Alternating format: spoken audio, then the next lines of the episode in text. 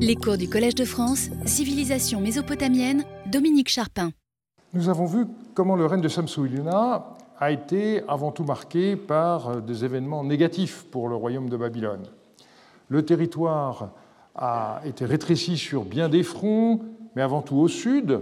Vous vous rappelez en l'an 12 la partie la plus méridionale, autour des villes de Larsa, Our et Uruk, a échappé définitivement au contrôle de Samsu-Iluna. Et puis en l'an 30, ça a été le tour de la région d'Issine et de Nippur, qui passa à son tour sous la coupe du roi Ilima Ilum, le fondateur de la dynastie du pays de la mer. Entre-temps, nous avons vu que Samsu-Iluna avait repris le contrôle de la basse vallée de la Diyala et lancé un raid sans lendemain euh, sur le pays d'Apoum. Et on a vu également qu'il a tenté de reprendre le contrôle du Moyen-Euphrate qui lui avait échappé, mais apparemment sans pouvoir aller au-delà de Raradoum. Ce rétrécissement territorial s'est accompagné de mouvements importants de population. Nous avons vu comment beaucoup d'exilés du sud se sont installés dans les villes du nord. Et enfin, la situation économique a été manifestement catastrophique. Nous en avons vu de nombreux témoignages la semaine passée. Manifestement, l'édit de Micharoum de l'année 28, euh, malgré les remises euh, de dettes, ne provoqua qu'un soulagement très limité dans le temps. Aujourd'hui, nous allons examiner les dernières années du règne de Samsu-Iluna, puis voir ce que nous savons de la vie dans le royaume de Babylone pendant cette période, au moins pour certains aspects, et enfin analyser le souvenir que Samsu-Iluna a laissé à la postérité. Nous allons commencer par étudier le peu que l'on sait des événements des dix dernières années de Samsu-Iluna, dont le règne euh, s'acheva au bout de 38 ans, et je vous propose de suivre un ordre mi-chronologique, mi-géographique pour éviter trop de va-et-vient. Nous avons vu il y a deux semaines que le nom de l'année 28 commémorait la campagne contre le pays d'Apoum, avec la destruction de sa capitale, Cherna, et d'une série d'autres villes. Il y a ensuite un problème dans la dénomination des années. L'année 29 s'est appelée année qui a suivi, et puis vous avez le nom de l'année 28, ou encore nouvelle année, sous-entendu suivant l'année 28. L'année 30 s'est appelée année qui a suivi celle qui a suivi euh, l'année 28, ou encore nouvelle année pour la deuxième fois. Donc ce n'est pas ce qu'on appelle quelquefois un nom d'attente, c'est-à-dire une formule qui est limitée au premier mois de l'année lorsqu'un scribe ne connaît pas le nom de la nouvelle année. C'est bien le résultat d'une décision.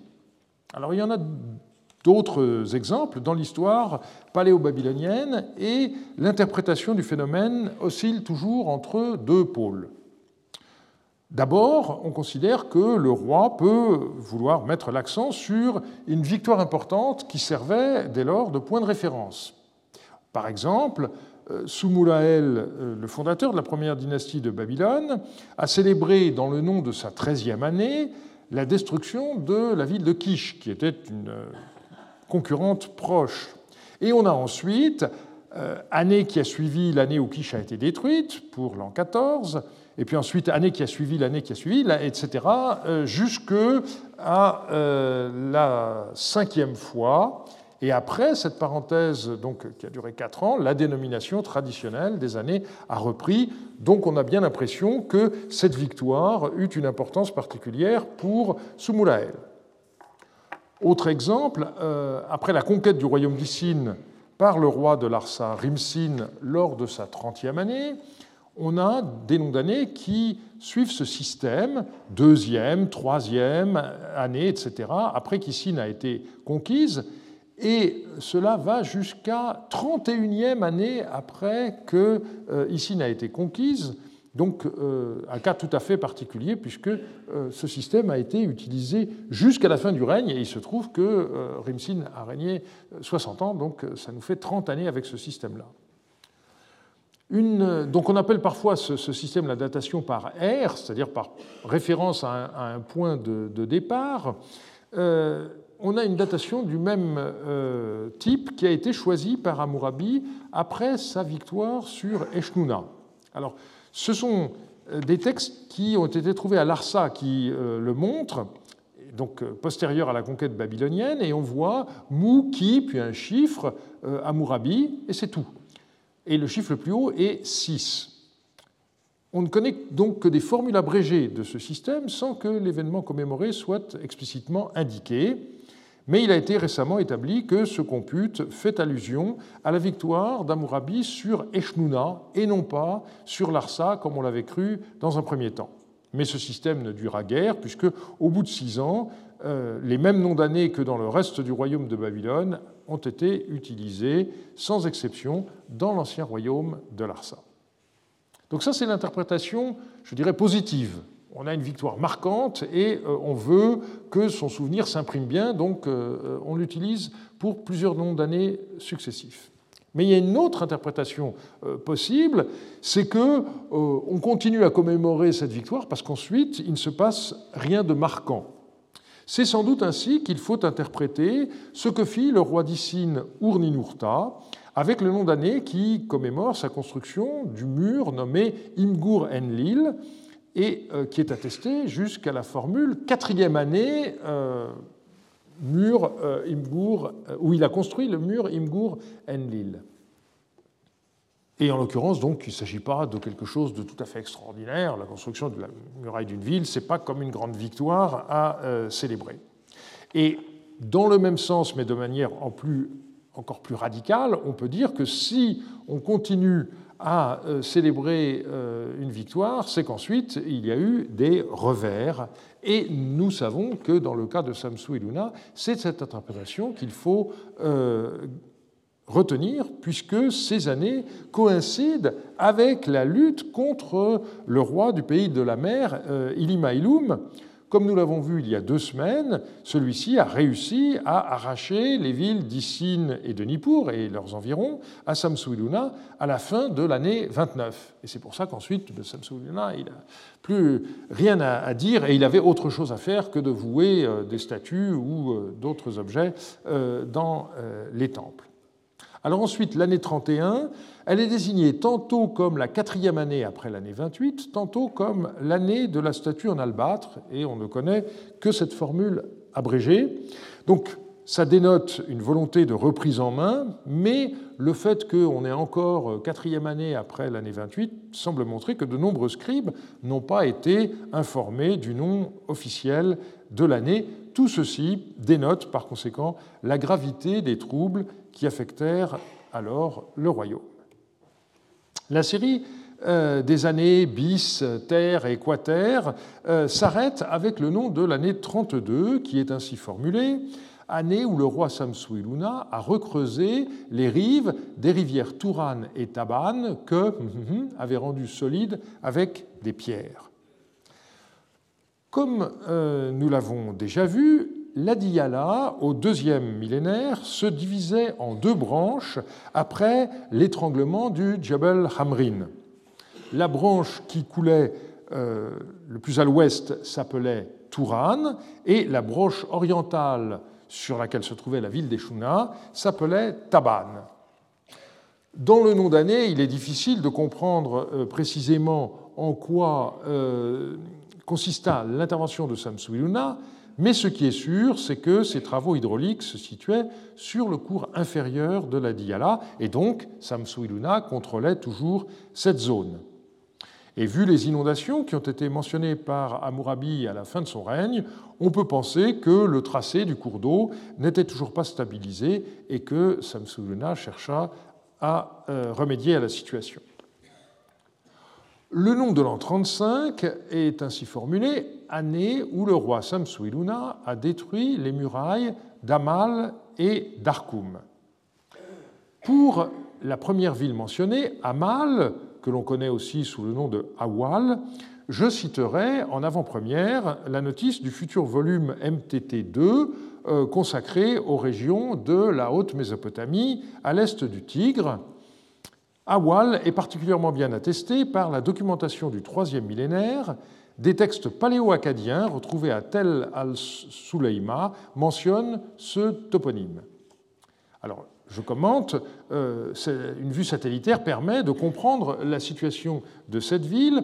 On voit comment la Diyala traverse le massif du Djebel Hamrin, qu'on appelait dans l'Antiquité le mont Ebir, et Tel as-Soleima est un des sites qui ont été fouillés lorsque les Irakiens ont construit à cet endroit un barrage euh, qui a entraîné la constitution d'un lac en amont et noyé euh, les sites qui se trouvaient dans la plaine constitués par les alluvions déposées par la Diyala. Je reprends la citation de MTT2. Cela et l'importance du tel avaient plaidé pour une identification de ce site, donc de Awal, dans la plaine du Hamrin, avec Tel Suleima, mais cette identification a été récemment remise en question au profit de celle de Bâtir, mais la mise au point de Mikhailovsky favorise à nouveau l'identification avec euh, Tal as-Suleima. Alors, il est ensuite noté qu'une inscription du vicaire d'Achour, Ilouchouma, mentionne des remises commerciales accordées à, euh, Wal. La documentation paléo-babylonienne est plus éparse. L'auteur de la lettre ABB 360 annonce un voyage d'Awal à Achour. Donc on voit qu'on a euh, une, route commerciale manifestement qui relie les, les deux sites sans qu'on sache exactement si elle passait le long du Tigre ou bien au contraire par l'arrière-pays. Dans une lettre qui n'est pas parvenue à son destinataire, mais qui a été retrouvée à Chouchara, euh, un devin demande à Amram Charour, un haut responsable des Yaïlanoum, de se renseigner sur des personnes qui se trouvent à euh, Awal. Donc c'est une ville qui est éloignée euh, de l'endroit euh, d'où la lettre a été écrite, mais Ayaïlanoum peut avoir des nouvelles à propos de cette ville, et donc euh, ça convient bien, puisqu'on sait que les Yaïlanoum, euh, qui se trouvent dans cette région-ci, ont des liens avec le royaume des. Donc voilà ce qu'on peut dire. On ne sait rien en revanche sur Arkoum, mais quoi qu'il en soit, donc, ceci montre que Samsuiluna souhaitait renforcer son contrôle sur la basse vallée de la Diyala en détruisant des villes situées plus en amont. Et cette conclusion me semble confirmée par le nom de l'an 37. Il n'est connu que de manière abrégée, année où le roi Samsuiluna, et on n'a pas euh, le verbe, a fait donc on ne sait pas quoi, dans le pays d'Akkad, au voisinage de la montagne Ébir. Donc, je l'ai déjà indiqué, le mont Ebir, c'est ce qu'on appelle aujourd'hui le Jebel Hamrin, c'est-à-dire donc la montagne coupée en deux par les trois défilés où coule la Diyala et où a été construit le barrage dont je viens de parler. Le nom d'Akkad est une des façons de désigner le pays d'Eshnouna. Alors on ignore totalement à quelle activité euh, c'est livré euh, puisque, comme je l'ai indiqué, le verbe manque, et on ne sait pas non plus si ces activités se situent en amont ou en aval euh, du mont Ébir. En tout cas, ça confirme que le roi de Babylone contrôlait toujours la basse vallée de la Diyala. Et ce qu'on peut regretter, c'est qu'aucun des sites de la région, il y en a pas mal qui ont été fouillés, n'ait livré de tablettes datées de ce moment-là. Retour à l'ouest avec euh, le nom de l'an 33, donc, euh, qui se situe euh, entre les noms d'années que je viens de citer, et c'est ainsi formulé année où le roi Samsuiluna, sur l'ordre de Shamash et de Marduk, restaura la totalité des briques de la ville de Sagaratum. L'interprétation de ce nom d'année pose différents problèmes. Et tout d'abord, l'identification du site. On connaît bien la ville de Sagaratum, un des trois chefs-lieux provinciaux du royaume provinciaux, mais euh, pendant très longtemps, euh, la graphie avec un signe SAG à l'initiale n'a pas été attestée, du moins euh, de façon certaine. Désormais, si vous utilisez les nouvelles fonctionnalités du site Internet Archibab et que vous demandez les attestations de euh, Sagaratum, eh bien, vous obtenez pas moins de 264 attestations. Et si vous faites défiler la liste, eh bien, à la fin, vous trouvez des graphies avec le signe Sag, Sagaratim trois fois et Sagaratim Ki trois autres fois. Donc, ceci est très important parce qu'il a existé pendant longtemps une confusion, dans certains cas, entre le toponyme Sagaratum et le toponyme Sapiratum, lorsque vous avez une graphie Saga ou Sapi, parce que les signes Ga et Pi sont très proches. Or, Sapiratum, c'était une île sur le Moyen Euphrate, en aval de euh, Haradum, et cette île est aujourd'hui engloutie dans euh, le lac de barrage de Haditha. Donc, dans la mesure où on est en aval de Haratum, de Haradum, il n'y aurait eu aucun problème pour que Samsu Iluna ait fait à cet endroit des travaux de consolidation, mais la graphie avec le signe Sag nous montre qu'il s'agit bien de Sagaratum, pas de Sapiratum. Alors, Sagaratum, malgré son importance, n'a toujours pas été localisé avec certitude, et donc, pour vous renseigner, vous devez utiliser à nouveau les données du projet IGOMES, et là vous avez donc le choix. Vous pouvez regarder le livre imprimé, vous pouvez consulter gratuitement sa version en ligne euh, sur, le site euh, euh, book et euh, vous pouvez aussi regarder euh, le site euh, Archibab avec son onglet IGOMES et vous apprendrez, je cite, on a longtemps favorisé une localisation de Sagaratum à euh, Tel Abu Haït, mais une localisation plus proche de l'Euphrate est plus vraisemblable selon les textes. Jean-Marie Durand a proposé de la localiser à la confluence du Rabour et de l'Euphrate, à proximité de l'actuel Boussaïra. Donc, c'est quelque part euh, près de euh, l'endroit où le Rabour se jette dans l'Euphrate qu'il faut rechercher cette ville de Sagaratum. Le nom d'année ne dit pas explicitement qu'il s'agit des briques de la muraille, mais c'est assez vraisemblable. Euh, le problème est que Sagaratum faisait à ce moment-là partie du royaume de Hana, avec euh, ses rois qui étaient vraisemblablement euh, localisés à Terka.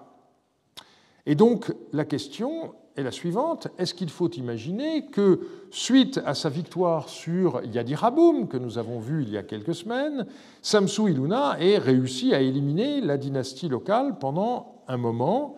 Nous n'avons pour l'instant aucune trace positive du contrôle de Terka et de sa région par Samsu Iluna après sa victoire de l'an 27 commémorée par le nom de l'an 28.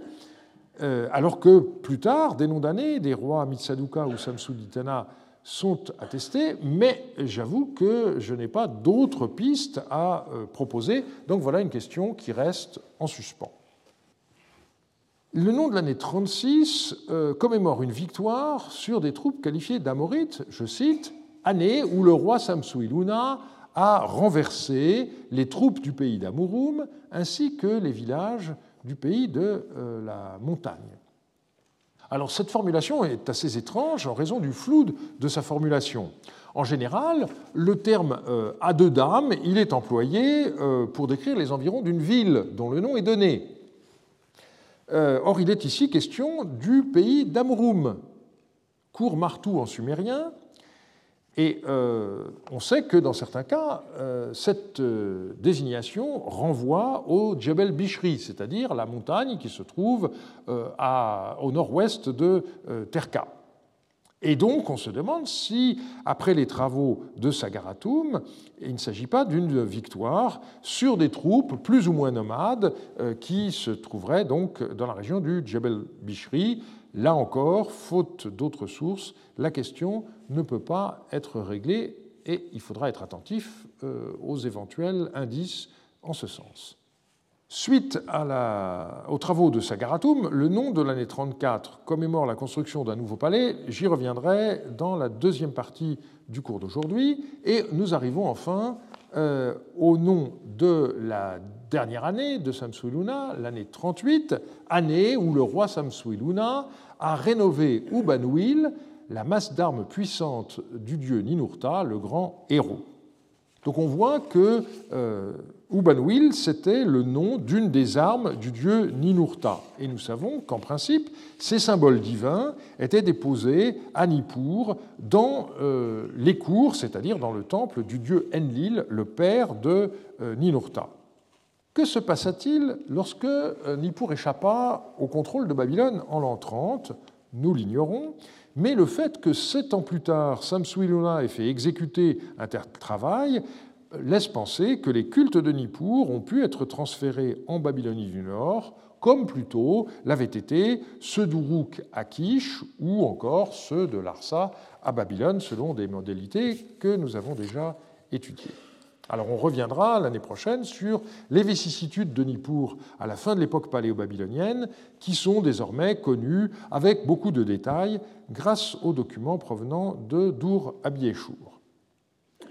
Si l'on dresse un bilan de ces huit années en ordre purement chronologique, eh bien, on peut constater l'alternance des activités de Samsuyuna entre le centre, l'est et l'ouest euh, de son royaume.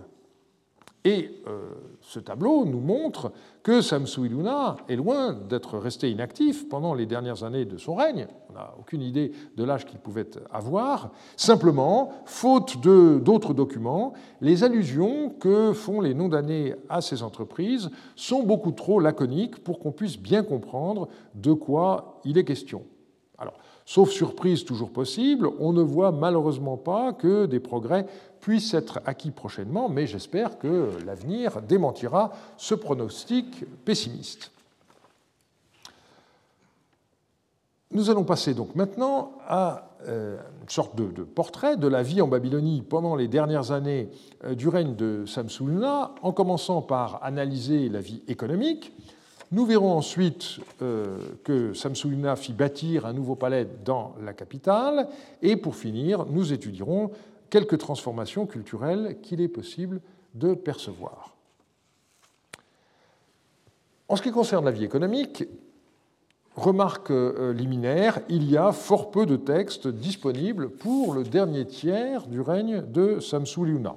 Alors on pourrait se dire, ma foi, c'est normal, puisque euh, le territoire a été rétréci géographiquement, mais euh, ça n'est vrai qu'en partie, car les années qui suivent sont beaucoup mieux documentées. Si l'on regarde les quatre derniers rois de la première dynastie de Babylone, donc sur une euh, période d'à peu près 115 ans, on a plus de 2000 textes, ce qui donne une moyenne de 17 textes par an. Or, pour le dernier tiers du règne de Samsuluna, on est avec un chiffre bien inférieur, au point même que certaines années ne sont documentées que par un texte ou deux. Alors il faut nuancer ce constat par le fait que certains lots de textes sont encore inédits, ce qui devrait légèrement rétablir la balance. Il s'agit notamment euh, de tablettes conservées à Yale ou encore au musée, des Antiquités de Rouen que je dois publier et sur lesquelles je vais vous donner aujourd'hui quelques informations. Mais je commencerai par décrire quelques opérations déjà connues par des textes publiés et qui donnent quelques indications intéressantes. On va commencer par un contrat de prêt d'argent par le dieu Sin. Un demi-cycle d'argent, un sixième, argent appartenant au dieu Sin, du dieu Sin, M. Nourchamash l'a reçu, il remboursera le Sin quand il sera en bonne santé. Et nous avons un témoin et la date, le 20 du dixième mois de l'année 28 de Samsu Iluna. Et on remarque sur la tranche de la tablette la représentation d'un croissant de lune au-dessus d'un piédestal. On trouve parfois de tels dessins sur les contrats de prêt par des divinités. Et il s'agit ici d'un croissant de lune, puisque euh, le créancier est le dieu Sin, donc euh, le dieu de la lune vous remarquerez la façon dont l'échéance a été fixée. D'habitude, on indique euh, un mois, euh, donc euh, postérieur de quelques mois au moment où le prêt est effectué, mais ici, c'est simplement quand il sera en bonne santé.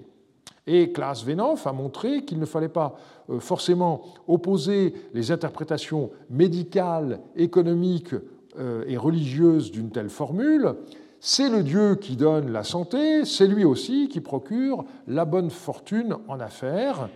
Euh, donc, euh, il est clair qu'on espère que les choses iront mieux grâce à la divinité, euh, que le débiteur soit malade ou bien qu'il connaisse un problème dans ses affaires. Alors, de tels prêts effectués par les temples euh, sont malgré tout des opérations commerciales, puisque euh, l'argent doit être euh, remboursé, mais ils comportent aussi une dimension qu'on pourrait dire charitable, qui tient au fait que les individus peuvent rembourser le jour où leur situation se sera améliorée, et non pas à une échéance préalablement fixée. Ce qui est frappant dans le cadre de notre enquête, c'est la date du document.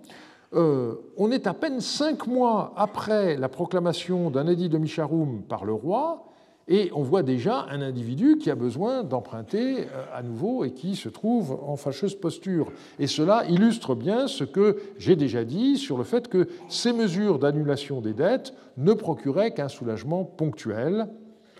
Il faut remarquer par ailleurs que euh, l'emprunt a lieu à peu près deux mois avant euh, la moisson. Et donc on voit comment, pour faire la soudure, comme on disait dans l'ancienne France, eh bien, certaines personnes avaient à nouveau euh, déjà besoin d'emprunter, même s'il s'agit d'une somme assez modique. Un autre contrat confirme que la situation économique étudiée euh, précédemment ne s'est pas améliorée. On a un contrat qui enregistre l'achat par Ibn Amouroum, fils de Shamash Rabi, du reste d'une maison qui est située à Karchamash, près de Sipar, euh, qui appartenait à deux frères, Ili Awilim et Ilchou Bani. Et on voit euh, que la somme versée est de 10 cycles d'argent et euh, la transaction a lieu le 20 du mois 8 de l'année 30 de Samsuiluna, avec le maire de la localité qui figure en tête des témoins. Alors, ce qu'on peut ajouter, c'est que cet acquéreur, Ibn Amouroum, fils de Shamash Rabi, eh bien, il n'est autre que le frère euh, de euh, l'acquéreur d'un terrain vendu par la municipalité de Karchamash en l'an 25 de Samsuliuna, un contrat dont euh, j'ai parlé précédemment lorsque j'avais dit que les villes euh, étaient euh, elles aussi euh, dans une grande difficulté économique et devaient vendre une partie de leur patrimoine pour régler ce qu'elles devaient. Si on s'intéresse maintenant à ceux qui sont contraints de vendre le reste de leur maison, eh bien on voit que ce sont deux frères indivis et euh, donc, on peut reconstituer le fait que euh, vraisemblablement la vente a eu lieu peu après la mort de leur père. Ils ont d'abord vendu une partie de la maison familiale, et puis euh, leur situation économique ne s'est pas arrangée, et ils ont finalement été contraints de vendre le reste. Et donc, ceci montre comment certaines familles s'enrichissaient au détriment d'autres qui s'appauvrissaient, et cela en dépit euh, des Misharoum royales, puisque on voit que ce texte date de l'an 30, donc est postérieur de deux ans seulement à la Misharoum de l'année 28. Autre dossier, euh, les archives de Gimilloum. Euh, c'est un lot qui documente les dernières années de Samsu Luna et le début du règne d'Abieshur et qui est conservé à Yale. Il a été signalé par Goetze dans un article de 1951 et il était resté inédit. Et j'en ai entrepris l'étude avec Nele Ziegler en avril 2013. J'ai vu avec désespoir que euh, la publication est presque terminée, mais euh, pas encore complètement. Donc euh, il faudra qu'on on ne tarde pas trop à publier cela. Il s'agit d'un lot d'une soixantaine de créances, où le prêteur est toujours la même personne nommée Guy et avec une répartition chronologique intéressante. Alors on a d'abord cinq créances qui sont datées de l'année 27 de Samsuluna, donc manifestement des créances euh, annulées par la Micharoum de l'an 28. Et ensuite, on a un deuxième bloc qui couvre les années 33, 34, 37, 38 de Samsuiluna, donc les dernières années du règne, et puis ensuite on a 8 créances de l'an 1 d'Abiéchour, 22 de l'an 2 et une de l'an 3. Alors, si on voulait que le système soit parfait, euh, ben, logiquement, il faudrait que ça s'arrête dans le courant de l'année 1 d'Abiéchour, même euh, tout à fait au début, puisque, en principe, euh, Abiéchour, et ça on le sait, a proclamé une Micharoum à son avènement, donc ici, euh, il y a un petit problème. Euh, les créances euh, continuent sans qu'on sache exactement pourquoi. Mais ce qui nous intéresse, ce sont les créances datant de la fin du règne de Samsuluna, et on voit que les débiteurs empruntent le plus souvent de petites sommes d'argent, et on spécifie pour acheter du grain. Et ils rembourseront en nature après la moisson en fonction du cours qui aura lieu. Autrement dit, vous empruntez de l'argent au moment de la soudure. Le grain coûte très très cher, donc vous avez une petite quantité de grain qui vous sert à tenir jusqu'à la moisson. Arrive la moisson. À ce moment-là, évidemment, le prix du grain baisse complètement, mais vous devez rembourser l'argent à votre créancier en fonction du nouveau cours. Et donc, vous devez lui donner 4, 5 fois la quantité de euh, grain que vous avez pu acheter avec l'argent que vous aviez emprunté. On comprend pourquoi les gens ne s'en sortent pas. Alors, ce qui est intéressant aussi, c'est que dans quelques cas, on a des débiteurs avec euh, un arrière-plan social qu'on n'attendrait pas du tout. Par exemple, euh, on voit euh, à deux reprises des gens qui sont décrits sur leur sceau comme serviteurs de Samsou Iluna. Donc ce sont normalement des, gens qui sont assez haut placés. Ben, on voit qu'eux aussi ont besoin de recourir à, un emprunt. Et on voit même un chef des marchands. Alors là, c'est quelque chose de tout à fait curieux. Et ça semble bien montrer à quel point la situation économique est restée fragile.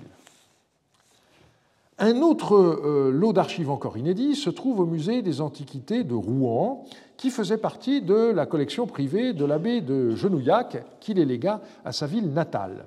Alors Genouillac est célèbre pour ses publications de tablettes présargoniques, sargoniques et néo-sumériennes.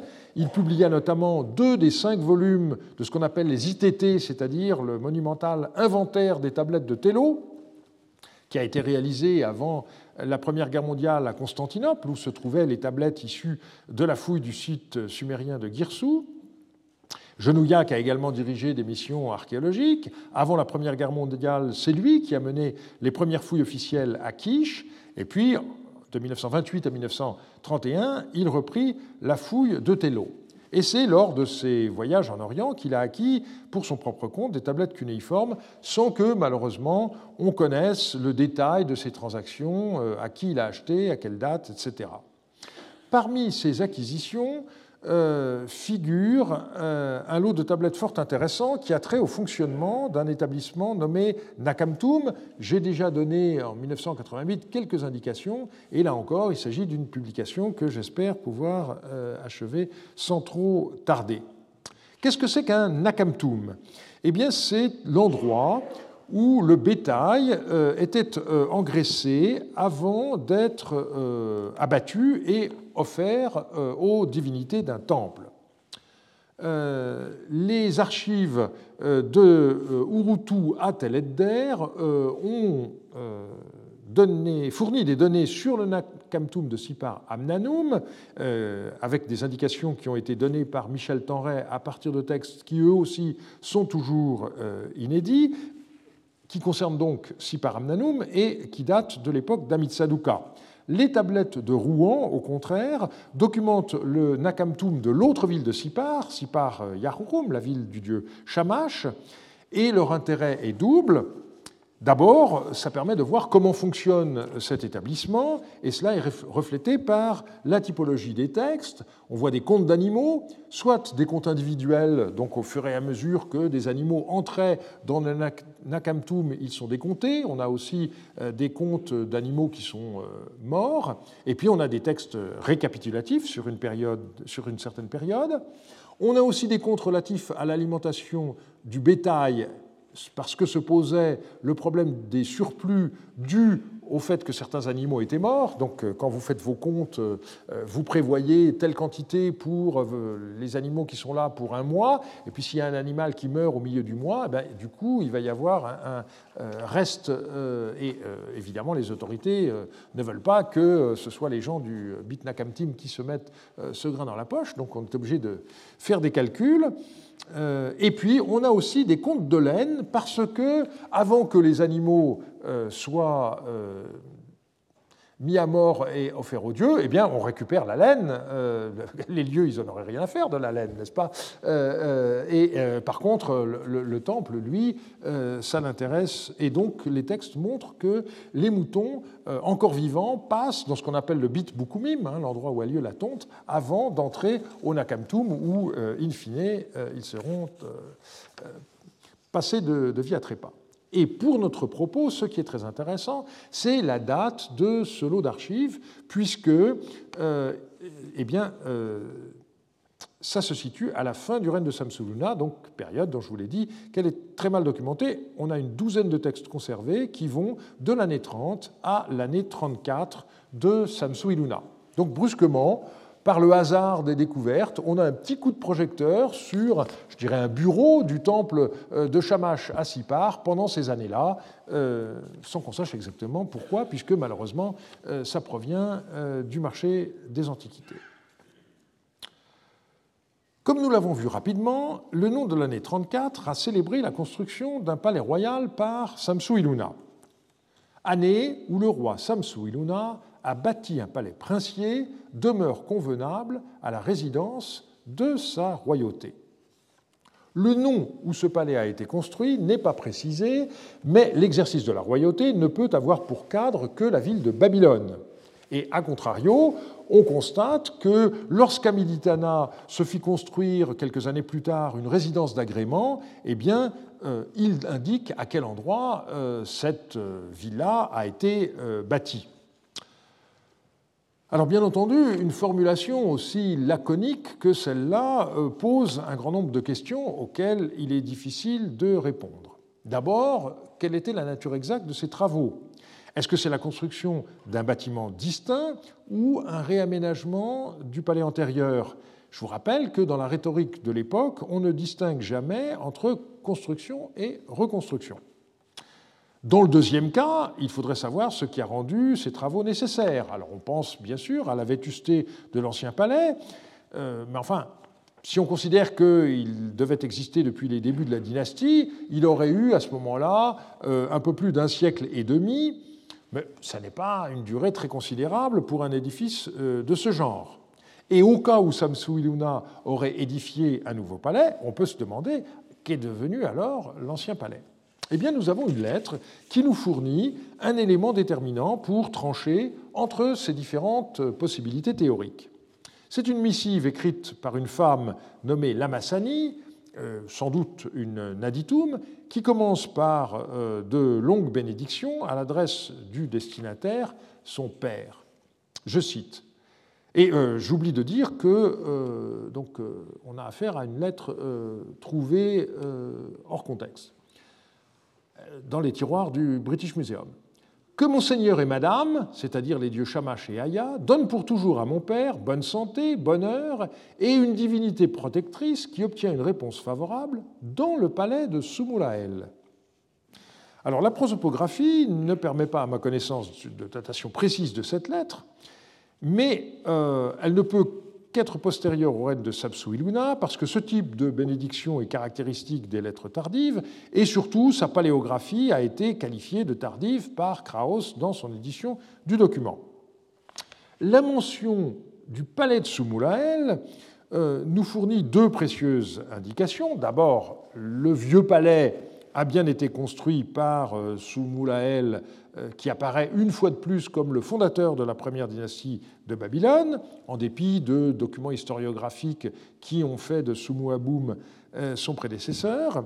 Et d'autre part, on voit que l'ancien palais n'a pas été détruit lorsque Samsu Iluna en bâtit un nouveau, et il continua à être occupé sans qu'on sache à quel usage il pouvait servir.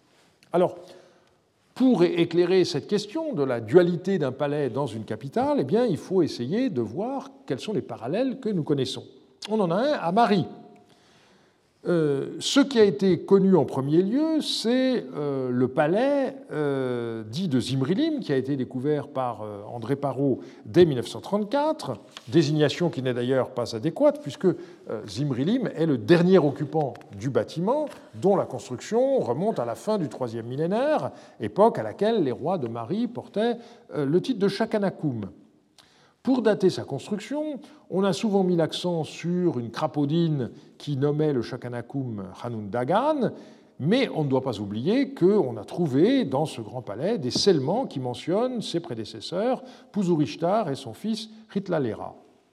Or, euh, la fouille euh, des années fin des années 1970 et début des années 1980 a permis de découvrir, dans ce qu'on a appelé le chantier A, un autre bâtiment qu'on a appelé le Petit Palais Oriental, bâtiment certes plus petit euh, que euh, le Grand Palais Royal et qui n'est malheureusement que partiellement connu en raison de l'érosion, mais un édifice néanmoins important, comme le montre la salle de réception qui a pu être reconstituée, et aussi par le fait que sous cette salle de réception, on a euh, découvert un impressionnant caveau funéraire qui malheureusement avait été pillé dans euh, l'Antiquité. On a également retrouvé dans ce petit palais oriental des scellements de serviteurs euh, de Pouzourechtar et de son fils Ritlalera, la conclusion la plus vraisemblable, donc, c'est que Pouzourishtar a vécu dans ce petit palais oriental pendant qu'avaient lieu les travaux du Grand Palais, dans lequel il s'installa avant de la fin de son règne. Qu'est devenu ce petit palais oriental par la suite?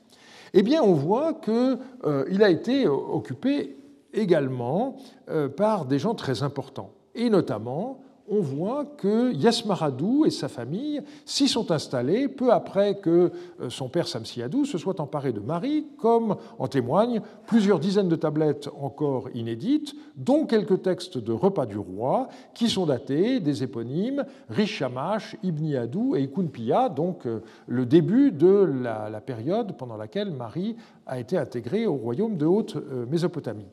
Et nous savons qu'à ce moment-là ont eu lieu des travaux importants dans le Grand Palais. Et donc là encore, travaux dans le Grand Palais, le roi euh, est dans le Petit Palais oriental, et puis quand les travaux sont finis, eh bien, Yasmaradou a réintégré le bâtiment rénové. Plus tard, lorsque, au début du règne de Zimrilim, eh bien, nous voyons que ce petit palais oriental a été la résidence du devin Askoudoum, qui a joué un rôle très important auprès du nouveau roi, dont il était le beau-frère. On a retrouvé des tablettes qui étaient conservées dans quelques paniers scellés et qui permettent de reconstituer la vie de sa maisonnée. Et puis on a aussi trouvé quelques exercices scolaires, dont une grande tablette qui donne un grand nombre de noms de euh, divinités. Les installations de la dernière phase étaient très soignées. On a par exemple dégagé une cheminée, euh, des latrines ou encore un four particulièrement bien conservé. Et cela s'explique par l'identité de la dernière personne qui ait occupé le bâtiment et qui n'est autre que la reine Chiptou. On a en particulier retrouvé neuf, textes euh, de repas de la reine qui datent de la seconde moitié de l'année 11 de euh, Zimrilim et euh, un moment où le roi était absent et où la reine vivait donc dans ce bâtiment et non pas dans le grand palais royal. Mais Babylone et Marie ne sont pas les seuls cas de capitales ayant connu deux palais différents à un moment donné de leur histoire. On rappellera euh, d'abord le cas de Larsa. André Parot, puis Jean Margueron y ont exhumé un palais bâti par le roi Nouradad.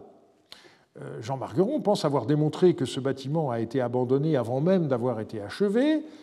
Il faut quand même signaler que lors de sa première campagne, Parot avait trouvé un petit lot de sept tablettes de livraison de tourteaux pour l'alimentation du bétail qui étaient datées du règne de Nouradad et qui ont été publiées par Daniel Arnaud. Il est regrettable que leur contexte archéologique précis n'ait pas été indiqué. Quoi qu'il en soit, il y avait forcément un palais à Larsa avant celui bâti par Nouradad, mais comme il n'a pas été retrouvé, nous ignorons l'identité de son bâtisseur. Et par ailleurs, il faut remarquer que si le palais de Nouradad n'a été ni achevé euh, ni même occupé, la question est de savoir si les successeurs de Nouradad ont continué à habiter euh, l'ancien palais, ou bien si par la suite un nouveau palais a été construit par un autre roi. Pour l'instant, aucun texte n'en fait mention. On peut aussi citer le cas d'Issine, nous savons que le roi Enlil-Bani construisit un palais dans sa capitale parce qu'on a retrouvé à la surface du tel des briques avec cette simple inscription Palais d'Enlil-Bani. Eh bien, les fouilles allemandes ont partiellement dégagé ce bâtiment où ont été retrouvées les tablettes appartenant aux archives de ce roi. Mais Enlil-Bani, qui a régné entre 1862 et 1839, n'était que le dixième roi de cette dynastie d'Issine et il a eu cinq successeurs. Donc il y avait forcément un palais plus ancien que celui qu'il a bâti, mais qui là encore n'a pas été retrouvé.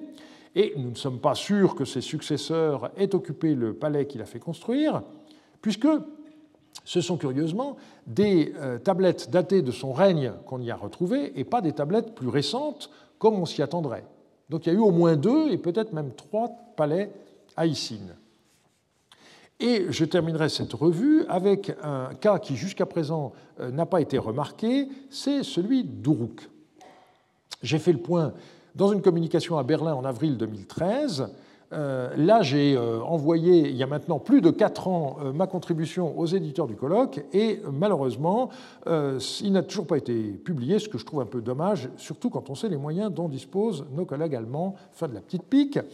Euh, pendant longtemps, euh, on n'a connu qu'un seul bâtiment, le palais dit de Sinkashid, situé au nord-ouest de la ville.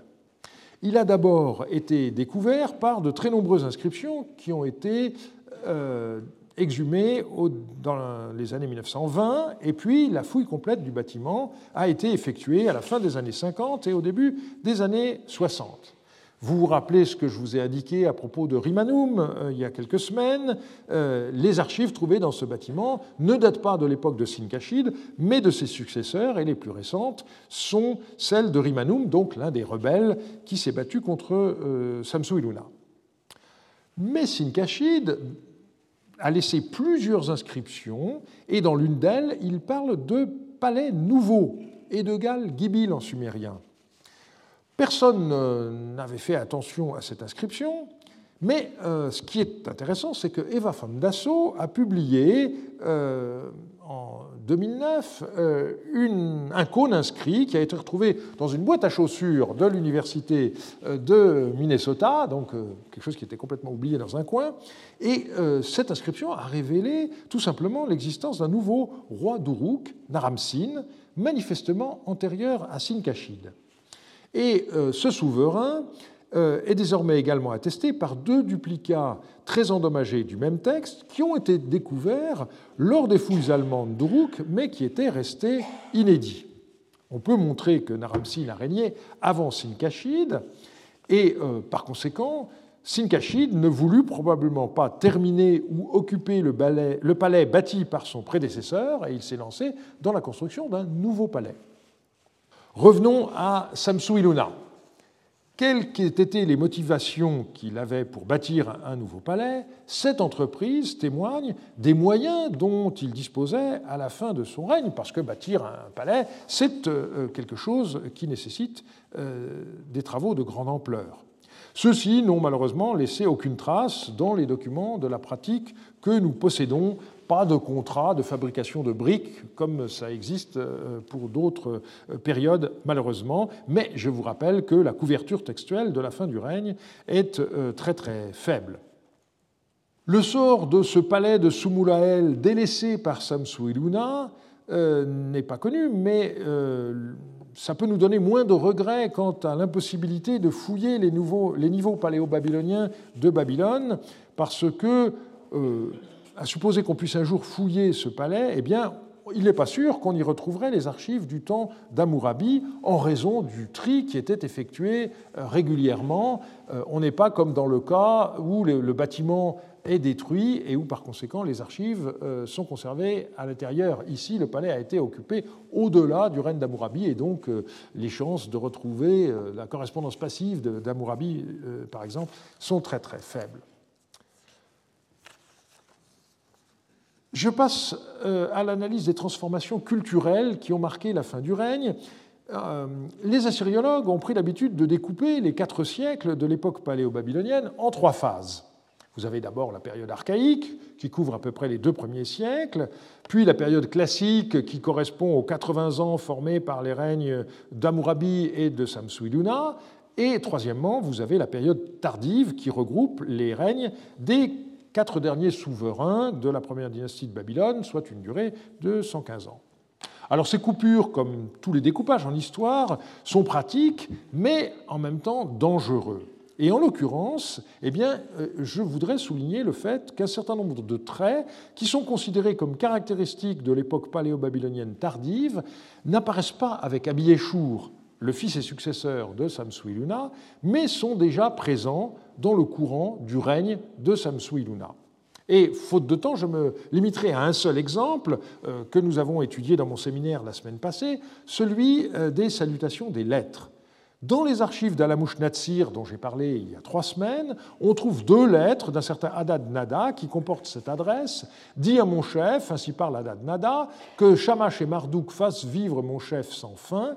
Puisses-tu te porter bien, être en bonne santé, et que le Dieu qui te protège n'ait pas de désir insatisfait.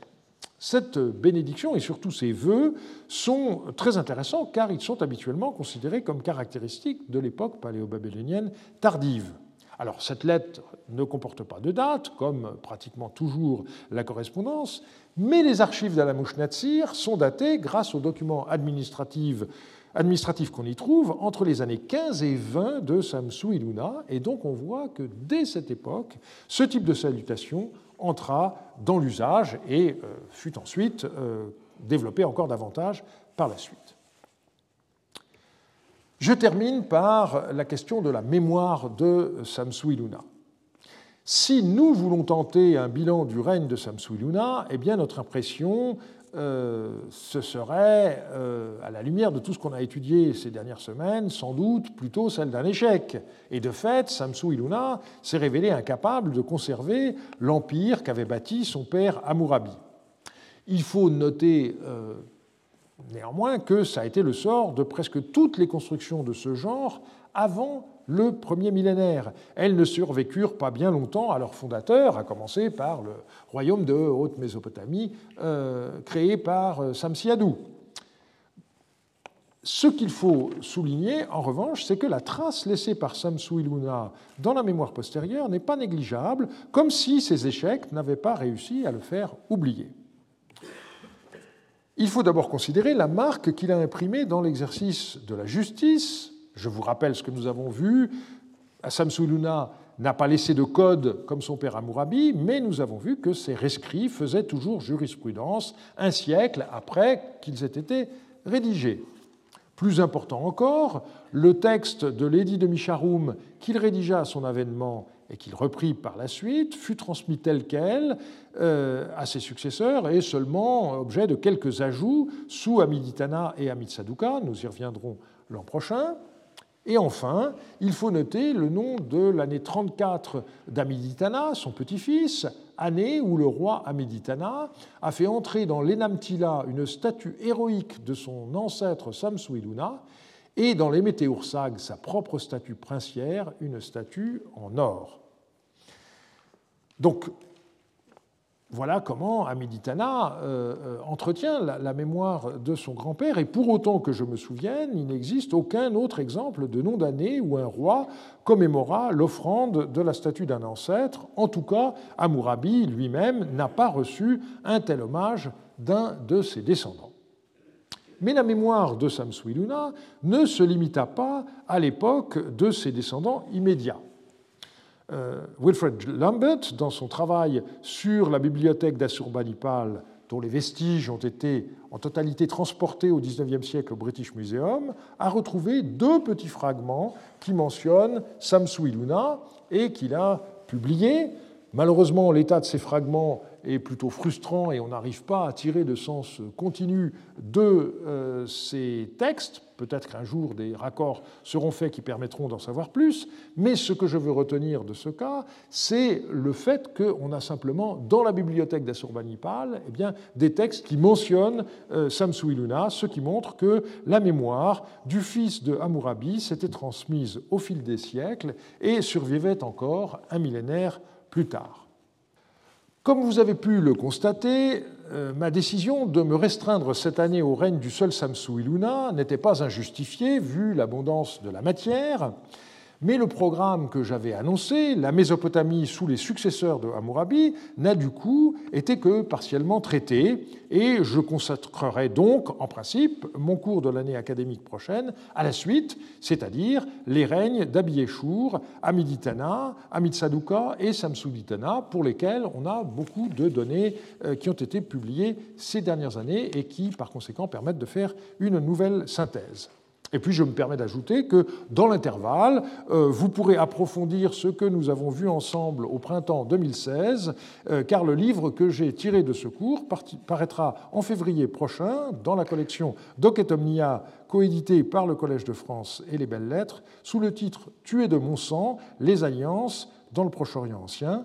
En attendant, je vous remercie pour votre attention et votre fidélité et je vous souhaite de très bonnes fêtes de fin d'année. Retrouvez tous les contenus du Collège de France sur www.colège-2-france.fr.